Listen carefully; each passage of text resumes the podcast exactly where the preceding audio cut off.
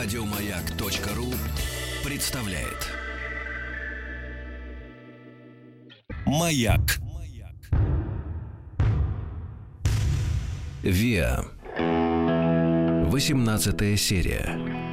Виа Ариэль. Москва. Новости. 1996 год. 16 января. Анатолий Чубайс уходит в отставку с поста первого вице-премьера России. 18 февраля. На выборах в парламент Азербайджана полную победу одержала правительственная партия «Новый Азербайджан». 28 февраля. Россия вступила в Совет Безопасности Европы. 6 по 8 марта считается началом Первой Чеченской войны. Нападение боевиков на Грозный под командованием Аслана Масхадова. 29 марта президенты Белоруссии, Казахстана, Кыргызстана и России подписали в Москве соглашение об углублении интеграции в экономической и гуманитарной областях. 1 мая. Открытие телеканала Муз-ТВ. 16 июня – первый тур президентских выборов в Российской Федерации. Во второй тур вышли Геннадий Зюганов и Борис Ельцин. Юрий Лужков избран мэром города Москвы. 1996 год. Город Челябинск. Виа Ариэль отмечает 25 лет со дня своего рождения. На празднике присутствовал Валерий Ярушин. Виа. С Ольгой Павловой.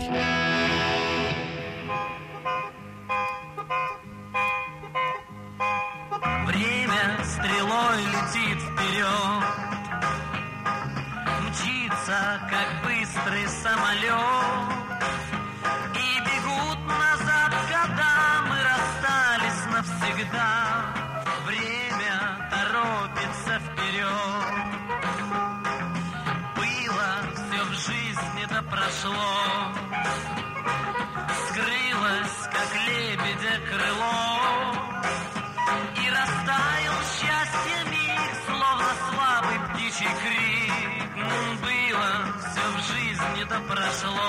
80-е практически унесли любовь публики к популярной музыке. Тяжелое чувство потери испытывали многие музыканты, когда тяжелый рок забрал, оглушив всех поклонников Виа. С одной стороны, это было прекрасной положительной чертой времени. 85-й год, год Горбачева, дал возможность подпольным группам выйти на сцену официально.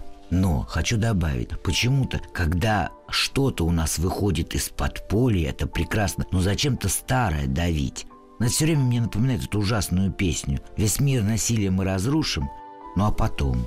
Так вот, Слава богу, из подполья вышли популярные черный кофе и ария. Они собирали стадионы. Ну, конечно, они того и заслуживали. Ведь если подумать и послушать, в основе их стилистики все равно можно было расслышать русскую музыку. И спустя несколько лет они доказали, что они одни из лучших. Многие другие последователи роковой роковой болезни, не желая или не умея, просто обезьянничали, слизывая практически все у западных групп, в частности у Rolling Stones. Позже наша российская хард-роковая музыка в лице нескольких коллективов показала себя прекрасно, но в массе это было похоже на попытки первоклассника одолеть высшую математику. Любое подражание вызывает у меня лично томительную жалость. И повторюсь, только те коллективы, кто нашел свою русскую дорожку в хард-роке, стали всенародно любимыми. Да, что-то я разговорилась не ко времени. Вернемся к Ариэлю. К сожалению, кризис в группе нарастал. Это был уже 86-й. Но была такая примета в коллективе Ариэль, что все эти недомолвки, какое-то молчаливое несогласие с чем-то, ну, прямо не высказывали. Просто было сложно уже играть вместе на концертах. Но все это проходило, когда Ариэль выезжал на гастроли за границу. Я признаюсь тебе в любви,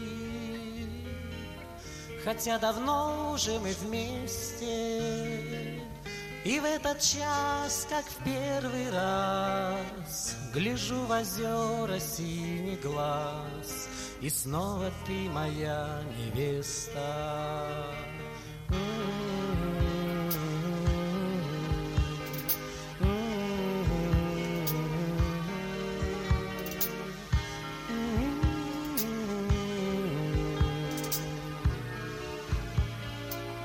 Как много женщин на земле. Красивых, ласковых и нежных. Но ты одна лишь мне нужна. Моя любовь, моя весна. Как окрыленная надежда. На этот раз их ждала Испания. Ну, Испания коммунистическая – с одной стороны, это было хорошо. Испанские коммунисты все подготовили для приезда советских музыкантов. Уже в аэропорту Ариэль поджидали журналисты. И в газете «Эль Пиас» написали «Для нас большая честь приезд Ариэля». Один из журналистов спросил, непонятно, а почему у вас испанское имя – Ариэль – это очень популярное испанское имя, ну и Рушин, как всегда, отговорился героем Александра Беляева. В первый же день их ждали на испанском телевидении. Кстати, был прямой эфир. Отвечать должен был Ярушин. Так вот, ему надели наушники, и в этих наушниках должен был звучать перевод. А эфир-то прямой – Вопрос ему задали, а наушники то ли включить забыли, то ли они сломались, что-то там щелкнуло. Ну и он на... что-то ответил. Так Ярушин вспоминает. Ответил и попал в точку. Вроде как угадал. И все были в таком восторге. Ну а после, после на всю Испанию живьем они спели песню «Ой, мороз, мороз». Это было так по-испански, так здорово. Хочу добавить, что коммунистов в Испании не любили, я имею в виду коммунистическую партию, но уважали и даже прямые эфиры давали. И поэтому Ариэль оказался прям-таки в центре внимания. Утром солнце светит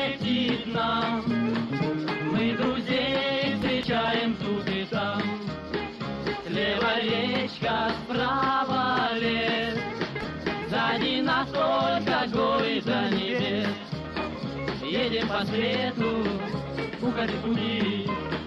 Ветер навстречу мимо нас летит, что там впереди? Люди дорогой машут нам рукой. На ту девчонку мельком ты взгляни, улыбнись другой, пусть засмеется. Ха-ха-ха-ха-ха. После этого эфира, после многочисленных звонков телезрителей, первый секретарь Компартии Испании Игнасио Гальего буквально сжимал в объятиях каждого ариэлевца, приговаривая, ну, конечно, на испанском, «Спасибо, вы так подняли престиж нашей партии». Ну а концерт, который состоялся в одном из огромных залов, задерживался, потому что сначала должна была пройти конференция коммунистов. Они все что-то спорили, все что-то выясняли. Ребята уже начали нервничать. Кстати, это был единственный концерт, который начался в пол второго ночи. И такие коммунисты бодрые, эти испанские, тоже по воспоминаниям э, ребят, они прям сразу все свои вопросы спорные забыли, духом воспряли и танцевали во время выступления. Так горячо, так жарко. Вот такие они испанцы. И везде Ариэль в Испании встречали восторженно. Ирушин вспоминает о последних минутах пребывания на испанской земле. Так он пишет – Помню только, что для испанских таможенников вновь звучал «Ой, мороз, мороз». Из Испании через Москву в родной Челябинск. Прямо из аэропорта ребята отвозят торговый центр, где они должны были выступить на празднике, посвященном 250-летию родного города – к сожалению, успели спеть только две песни. Концерт прекратили. Потом объяснили, что в 20-тысячной толпе началось какое-то волнение, и так называемая, как милиция потом объяснила, качка. Ну и боялись, что кто-то из людей пострадает. Поэтому концерт пришлось прекратить. Кстати, хит-парад того года был таким. Ариэль оказался на третьем месте после «Динамика», это группа Владимира Кузьмина и «Веселых ребят». Ну и в этом году в филармонии Валерию Ярушину предложили вступить в партию.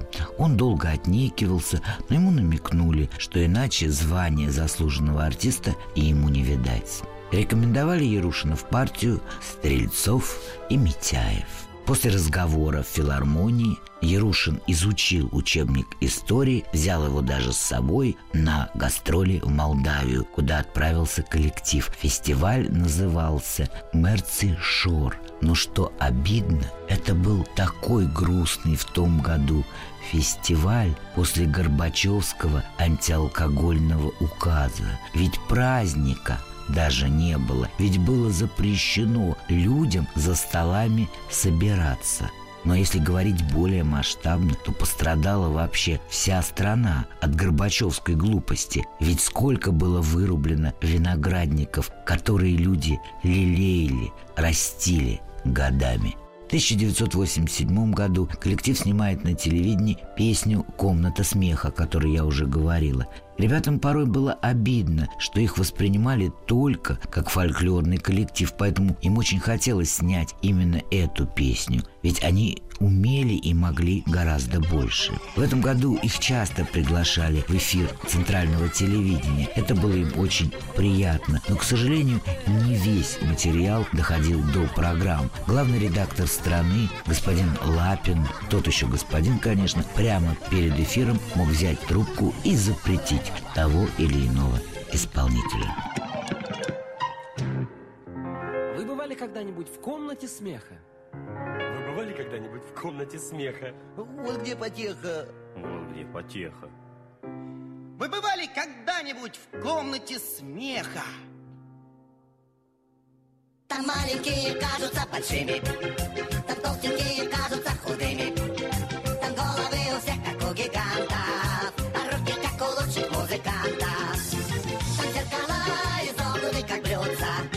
смеются, и все смеются, и все смеются. Вы когда-нибудь там говорили с собою? Вы когда-нибудь там говорили с собою? Смех со слезою. Смех со слезой. Вы когда-нибудь там говорили с собою? Там маленькие кажутся большими, большими. Там толстенькие кажутся худыми, худыми. Там головы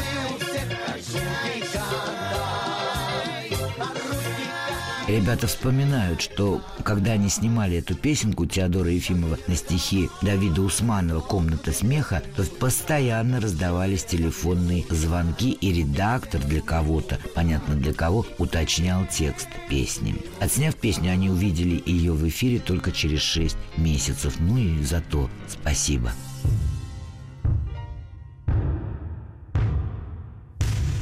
Виа. 18 серия. Виа Ариэль. Как я говорила, ребятам очень хотелось, чтобы признали, что они уникальны, ну не только в фольклорной секции. Хотя, если на чистоту, я думаю, что это была именно их дорога и их вершина. Но они не переставали говорить Валерию Ярушину, что хотят расширить репертуар. Ну а пока искали новые песни, Валерий Ярушин взял из сборника народных стихов такие стихи. Они назывались так «Ух ты, ночка» и «Уж вы старые старики» и написал музыку. На худсовете он сказал, что это народные песни, поскольку народные песни у Ариэля сразу принимались. Так вот, он сказал, что они народные, не сказав, что музыку написал он. Ну, великие профессионалы, конечно же, ему поверили. Я не спорю, что, конечно, ариэльцам нужно было, необходимо было оставаться самими собой, уникальным фольклорным коллективом, суперсовременным звучанием. Но шатания, но желания все равно были, и их надо было утолить. Но настроение печали и некой растерянности облегчило весть о поездке на Кипр. Солнце, море, которое смыло все печали, сразу развеселило ребят. И вот Ярушин вместе с Борей Каплуном, они ведь дружили, заходят в одну лавочку. На стене в этой ловчонке портрет Ясера Арафата. Продавец на английском спрашивает, откуда вы? И Ярушин отвечает, из России. Вдруг продавец меняется в лице и как закричит, как руками замашет «Раша! Горбачев! Перестройка! Ула!» Было похоже, что он помешан на всем на этом. Потом продавец убежал и быстренько прибежал и вынес им запотевшую бутылочку с медалями. Дорогущую, наверное. Ну, Ярушин полез за деньгами. Продавец, конечно, его остановил. «Презент», — сказал он. А тут ему Ярушин из рукава, как фокусник, майку, на которой написано «Горбачев, перестройка, ура!» Ну, еще бутылочку, одну с медальонами, и мы подарили. Ну а по возвращении домой отношения в коллективе напряженные. Даже пьянящее солнце Кипра не смогло до конца помирить ребят. Члены команды долго уговаривали Ярушина пойти за советом к мастерам – Ярушину это обидно было слушать и непонятно, а ребята настаивали, нужно менять репертуар. Мы застряли в старой стилистике. Вот Валерий Ярушин и отправился. В Челябинске они были, к Вячеславу Добрынину. Тот находился там на гастролях. Он Вячеславу все объяснил, сказал, что им нужны песни. Ну а Добрынин отшутился. У вас в группе своих четыре композитора. Пишите сами. Время сейчас такое, собственными песнями надо отличаться. Конечно, он был прав. В моду вошли, если так можно выразиться, эстрадные авторские песни. Композиторы сами исполняли свои произведения. Это приносило большую популярность и большие гонорары. Авторские к тому времени очень сильно урезали. И сколько же появилось поющих а композиторов – но у нас всегда так, наперекосяк. После неудачного э, визита к Добрынину коллектив отправил Ярушина к Тухманову. Одно только имя Тухманова было Тараном. Давид Тухманов дал песенку, которая называлась «Царевна». Эту песню, невзирая на исполнителя, уже включили в песню года. Так это делалось. Может и делается. Ярушину песня не понравилась. И он оказался прав. Даже после показа по телевидению ничего не получилось. Песня никому не нравилась. Ярушин решил, что пора в открытую поговорить с коллективом. До этого, правда, 1 декабря он еще раз сделал попытку помирить всех. А 1 декабря был большой праздник, поскольку ему позвонили из Москвы и сообщили, что он теперь заслуженный артист РСФСР. Ну, тогда Ярушин накрыл большой стол в ресторане в Челябинске. Ресторан назывался «Южный Урал». Все пришли с женами, с такими красивыми, нарядными, но все были очень напряжены. Потом разговорились, но все равно настроение было не то. В 1989 году опять было много-много гастролей. И после каждого концерта, представьте, какое напряжение. Ребята не разговаривали. Было молчание, то есть они не разговаривали со своим руководителем. Думаю, что это было жутко и для руководителя, ну и для самих ребят. Только Боря Каплун общался с Валерием Ярушиным. Каплун как бы был посредником между коллективом и Ярушиным. И вот однажды Ярушину говорят, мужики недовольны. Ты один звание получил. Почему не все? Ну что было отвечать Ярушину, ведь на самом деле они были неправы, так полагалось. Сначала звание руководителю, а потом уже коллективу. Честно говоря, Ярушин вложил в коллектив все. Умение, талант – это он нашел главную дорогу для Ариэля, стилизованный фольклор. И сам все аранжировки делал – я ни в коем случае не умоляю великого труда и великого таланта всех членов команды, но ссориться им было противопоказано. Так я считаю. И вот однажды после концерта Ирушину так сказали. «Валера, нам нужно поговорить. Через полчаса ждем тебя в люксе». В комнате сидели все и даже конферансье Владимир Царьков. Вывод коллектива звучал так мы решили создать совет трудового коллектива. Поэтому ты должен нам подчиниться. С этого момента у нас будет шесть руководителей. Ярушин не знал, как реагировать, но отшутился. «А вы не перепутали колбасу с искусством?» «Нет», — ответили они на полном серьезе. «Мы узнали у юристов. Мы имеем право». Ночью Ярушин не спал и все вспоминал, вспоминал, ведь начал с нуля. Это он нашел стиль Ариэля. А сейчас как? На следующий день перед концертом Ирушин произнес слова, которые буквально раздирали ему гортань. «Все, мужики, ухожу от вас. Это последняя поездка». И не было уговоров. Ярушин-то надеялся, что они поговорят, что Боря Каплун поможет найти какой-то компромисс, но этого не случилось. Этот последний концерт стал пыткой для всех а надо было еще улыбаться, а от обиды и замешательства кружилась голова, а руки дервенели, и вопрос риторический стучал в висках. Как, ну как такое могло случиться? В Челябинске все пытались их помирить, особенно в филармонии. Но у них ничего не получилось. Единственное, что филармония попросила съездить на последний концерт по Северному Кавказу. Они тогда должны были отработать стадионы в Грозном и Махачкале. Ярушин вспоминал, что особенно сложно было на последнем концерте в Махачкале. Концерт начался песней его песни зимы и весны, а заканчивался песней о магнолиях. И вот весь этот промежуток времени, весь концерт его буквально колотило – ну и они расстались. Но у каждого в памяти осталось, сколько зим и весен провели они вместе на сцене бок.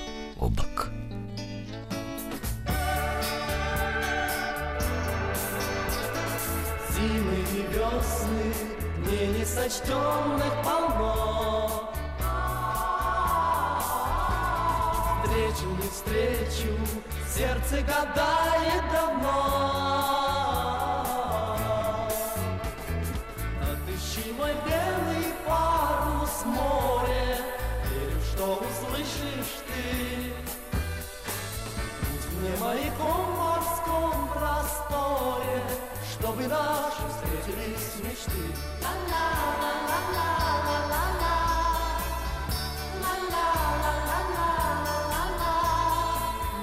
быть где-то с доброй надежды ты ждешь.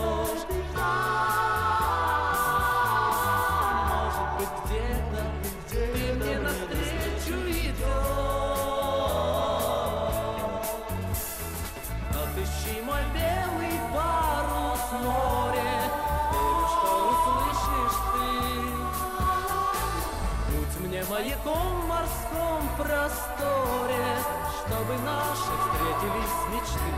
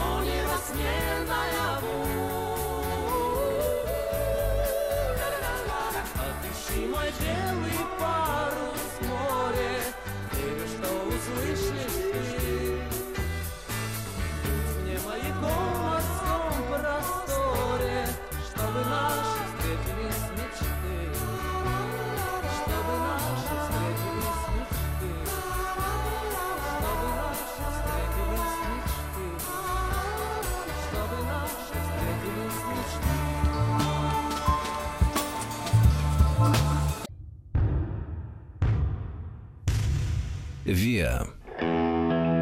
18 серия. Виа Ариэль. Москва. Новости. 1996 год. 31 июля Федеральный суд в Нью-Йорке отменил законодательный акт, ограничивающий свободу слова в интернете. 1 сентября – запуск сети НТВ+. 6 сентября в России последний раз приведен в исполнение смертный приговор. С 15 по 18 сентября в Москве состоялись концерты Майкла Джексона. 14 октября в России проходит единый день голосования. 19 декабря. Выборы президента Южной Кореи. Победу одержала Пак Кын Хэ, первая в истории страны женщина. 30 декабря. Спущен на воду атомный подводный крейсер Владимир Мономах. 1996 год. Город Челябинск. Виа Ариэль отмечает 25 лет со дня своего рождения. На празднике присутствовал Валерий Ярушин. ВИА с Ольгой Павловой. После того последнего концерта Махач-Кале, когда Ярушин и музыканты уже отдельно практически вернулись в город Челябинск, к Ярушину подошли ребята-музыканты из Дома культуры железнодорожников и говорят, слушай, Валер, у нас такая команда есть, хочешь, заходи, послушай. Валерий Ярушин был в таком состоянии, что любая поддержка казалась ему просто дланью Бога. Он, конечно, пошел. Он, конечно, был жутко благодарен ребятам. И команда ему понравилась. И вот пианист в этой команде сказал, «Валер, мы слышали, что тебя в Ириэле называли Иванычем. Ну а давай вот команду сделаем действительно и назовем группу Иваныч. И здорово, и по-русски». Ярушин, конечно, согласился. И вот так родился коллектив Иваныч.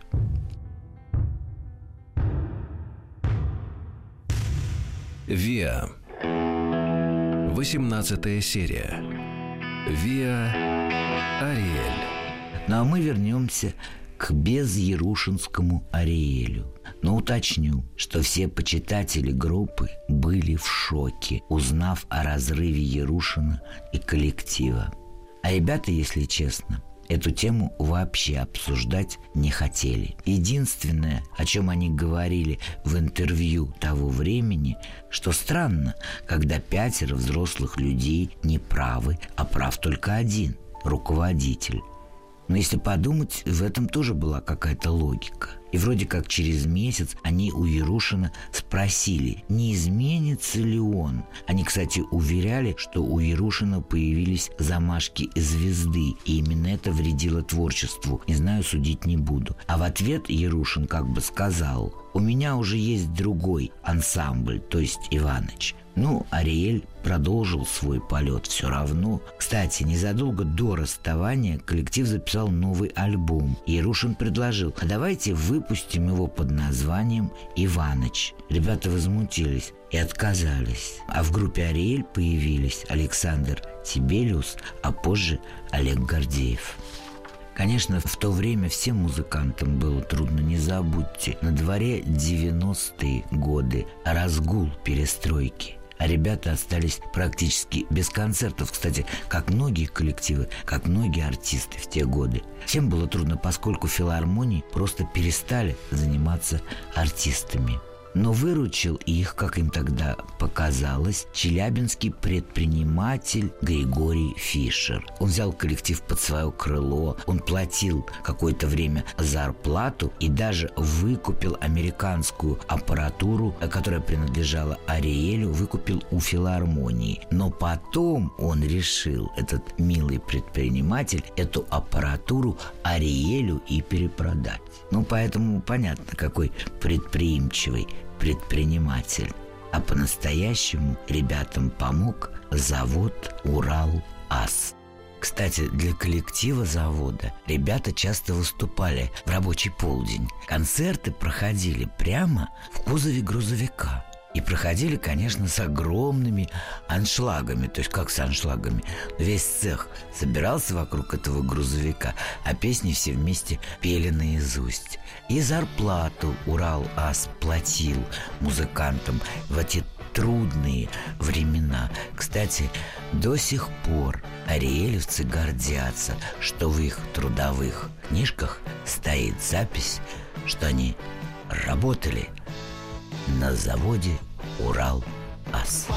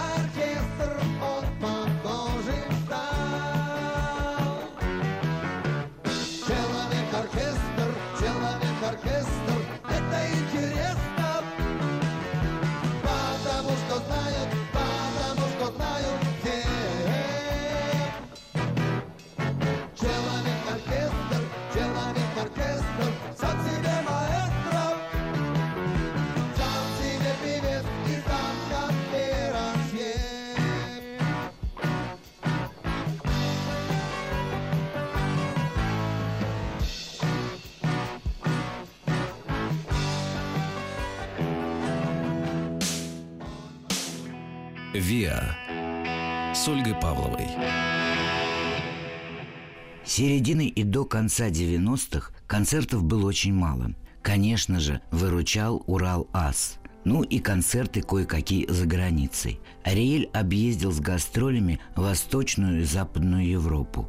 Исполняли они там, по словам самих музыкантов, русские народные песни в, так сказать, европейской стилистике. Но им очень уж хотелось выступать дома, на родине. В конце 90-х Ариэль возвращается домой. В стране царил хаос. Зачастую слово «хаос» и «свобода» в России воспринимаются как синонимы. В начале 90-х страна переживала особенно острый период политического кризиса. Ну, а если политического, то значит экономического. Ну, и наоборот, сами знаете.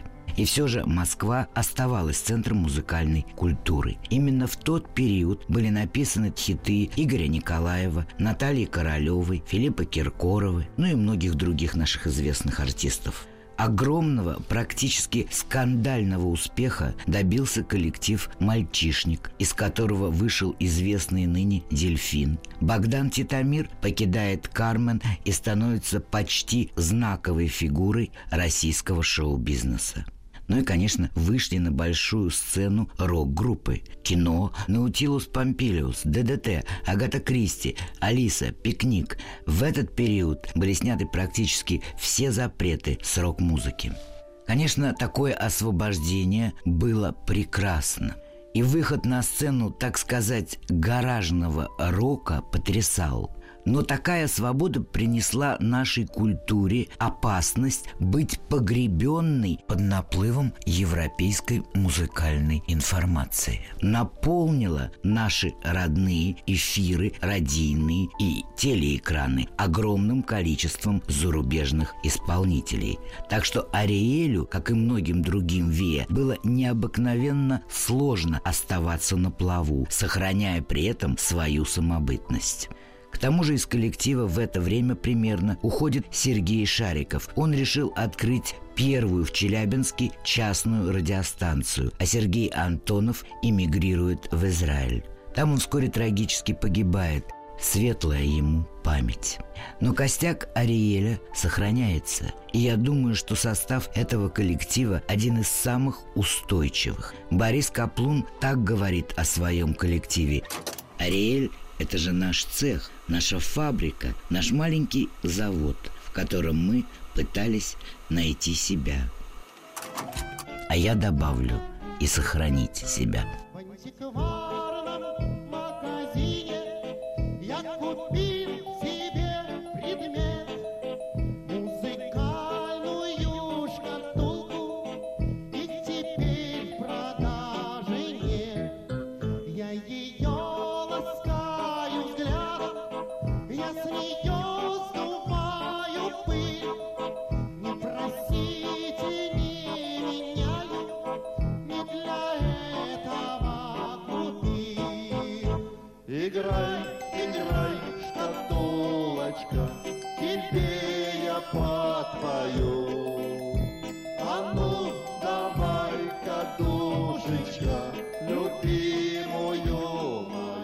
Конечно же, кое-какие концерты у Ариэля в то время случались. И на всех этих концертах зрители просили исполнить старые хиты.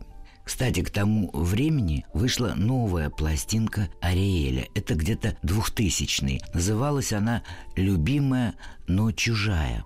На ней были очень хорошие записанные песни, но от поклонники продолжали просить исполнять старые, любимые шлягеры прошлых лет. Кстати, в 90-е годы у ребят было несколько концертов в зале «Россия». И вот один концерт очень э, запомнился. Спели они тогда впервые свою версию песни «Шумел камыш». Зал прям-таки стонал от восторга. И после выступления за кулисы быстрым деловым шагом вошла Наталья Высоцкая, тогдашний редактор «Утренней почты» центрального телевидения, и закричала прямо «Наконец-то я услышала настоящий Ариэль». Ребята обрадовались. Дальше дело не пошло. На центральное телевидение их не пригласили. Но этот случай все-таки подтолкнул музыкантов записать новый альбом русских народных песен. Отрепетировали, записали в черную и пошли к Владимиру Рыжикову. Вы уже, конечно, знаете, кто это. То есть пошли к главному редактору фирмы «Мелодия». Но ответ Рыжикова был как ушат холодной воды – кому сейчас, ребята, нужны русские народные песни. И привел в пример песню Вячеслава Добрынина «Синий туман». Вот это хит. Они пытались его переубедить, что людям нужны разные песни, и, конечно, им нужны их родные песни, но все безрезультатно. Обидно было до слез, но диск с песней «Шумел камыш» все-таки вышел. А теперь послушайте и рассудите сами. Конечно, синий туман звучит хитово, но шумел камыш, на мой взгляд, тоже неплохо.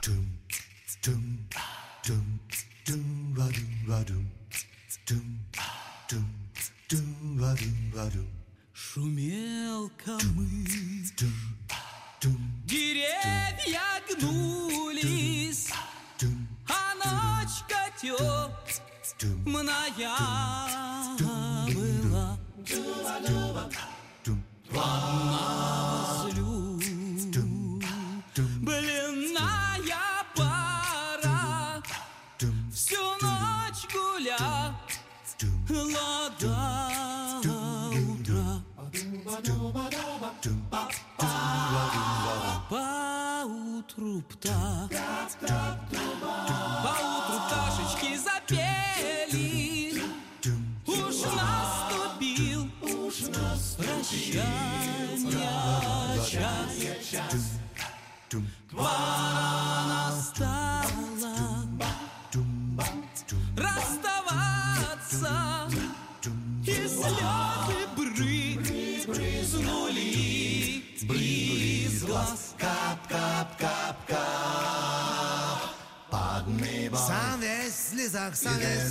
в слезах,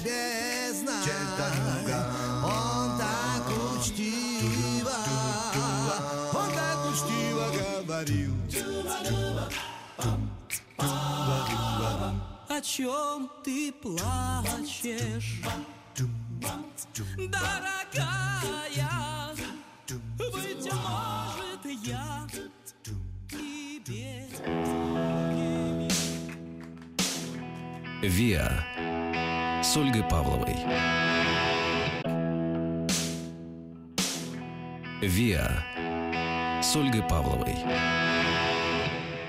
Так вот, выступал Ариэль в Кёльне, в славянском центре. В зрительном зале были иммигранты и немцы. На втором концерте подходит к Ростиславу Гепу «Господин». Ростислав Геп с момента ухода Валерия Ярушина, то есть с 89 года, становится руководителем Виа Ариэль. Так вот, подходит этот господин к Ростиславу и спрашивает, хотите вы выпустить CD? Ну, сами понимаете, какой ответ. Конечно, хотим, тем более в Германии. И вот в шесть голосов они ответили «да». И этот господин договаривается с шикарной студией, в которой писались такие мировые звезды, как Тина Тернер, Скорпионс. Само название студии Джо Studio знакомо всем музыкантам практически с мировым именем. Этот господин, чтобы выпустить диск Ариэля, даже специальную фирму открыл. На обложке предложил написать «Привет».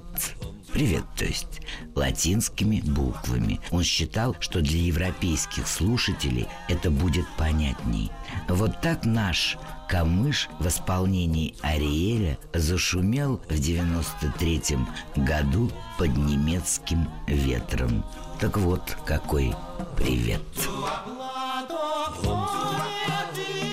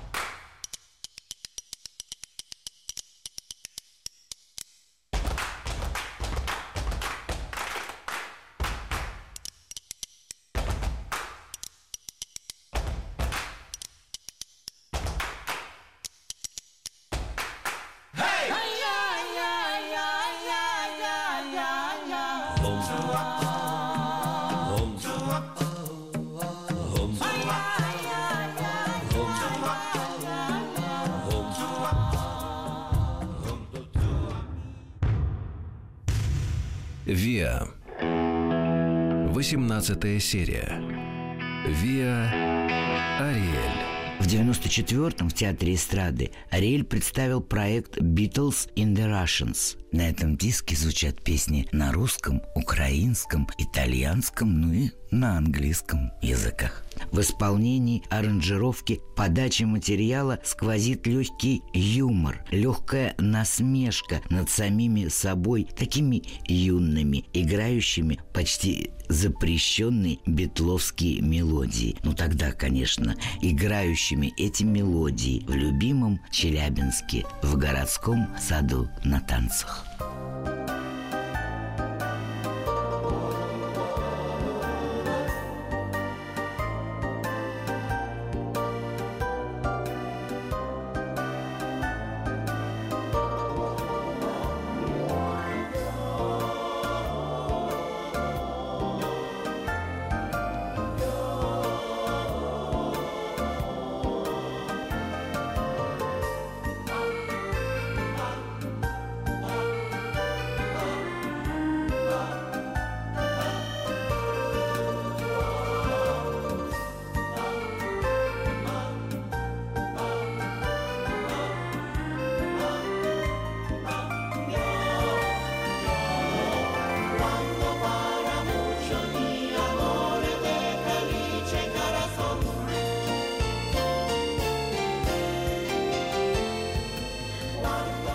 Сожалению, советские битломаны этот проект не приняли и не поняли.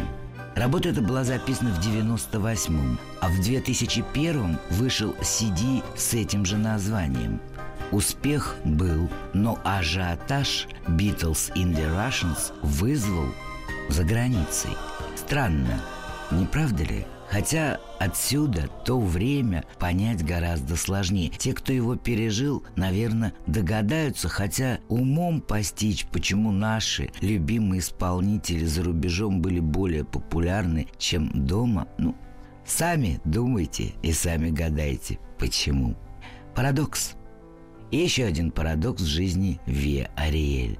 Ведь их в Латвию звали переехать, в Москву просили переехать а они никогда не хотели уехать покинуть родной Челябинск. И поверьте мне, многие артисты, многие их друзья просто не понимали их поведения. Они говорили, ну что вам там, в этом вашем Челябинске, вас столица ждет, ну и концерты будет легче устраивать. Но они на отрез отказывались, а Борис Каплон всегда добавлял, а как же я оставлю наши дачи, вот свою дачу, мы как с ребятами приедем, как шашлычок сделаем, как народные песни для себя и для соседей заведем. Не, ну что вы, какая Москва, какая Латвия. Только на маяке. ВИА. Многосерийный звуковой фильм. Продолжение следует. Еще больше подкастов на радиомаяк.ру.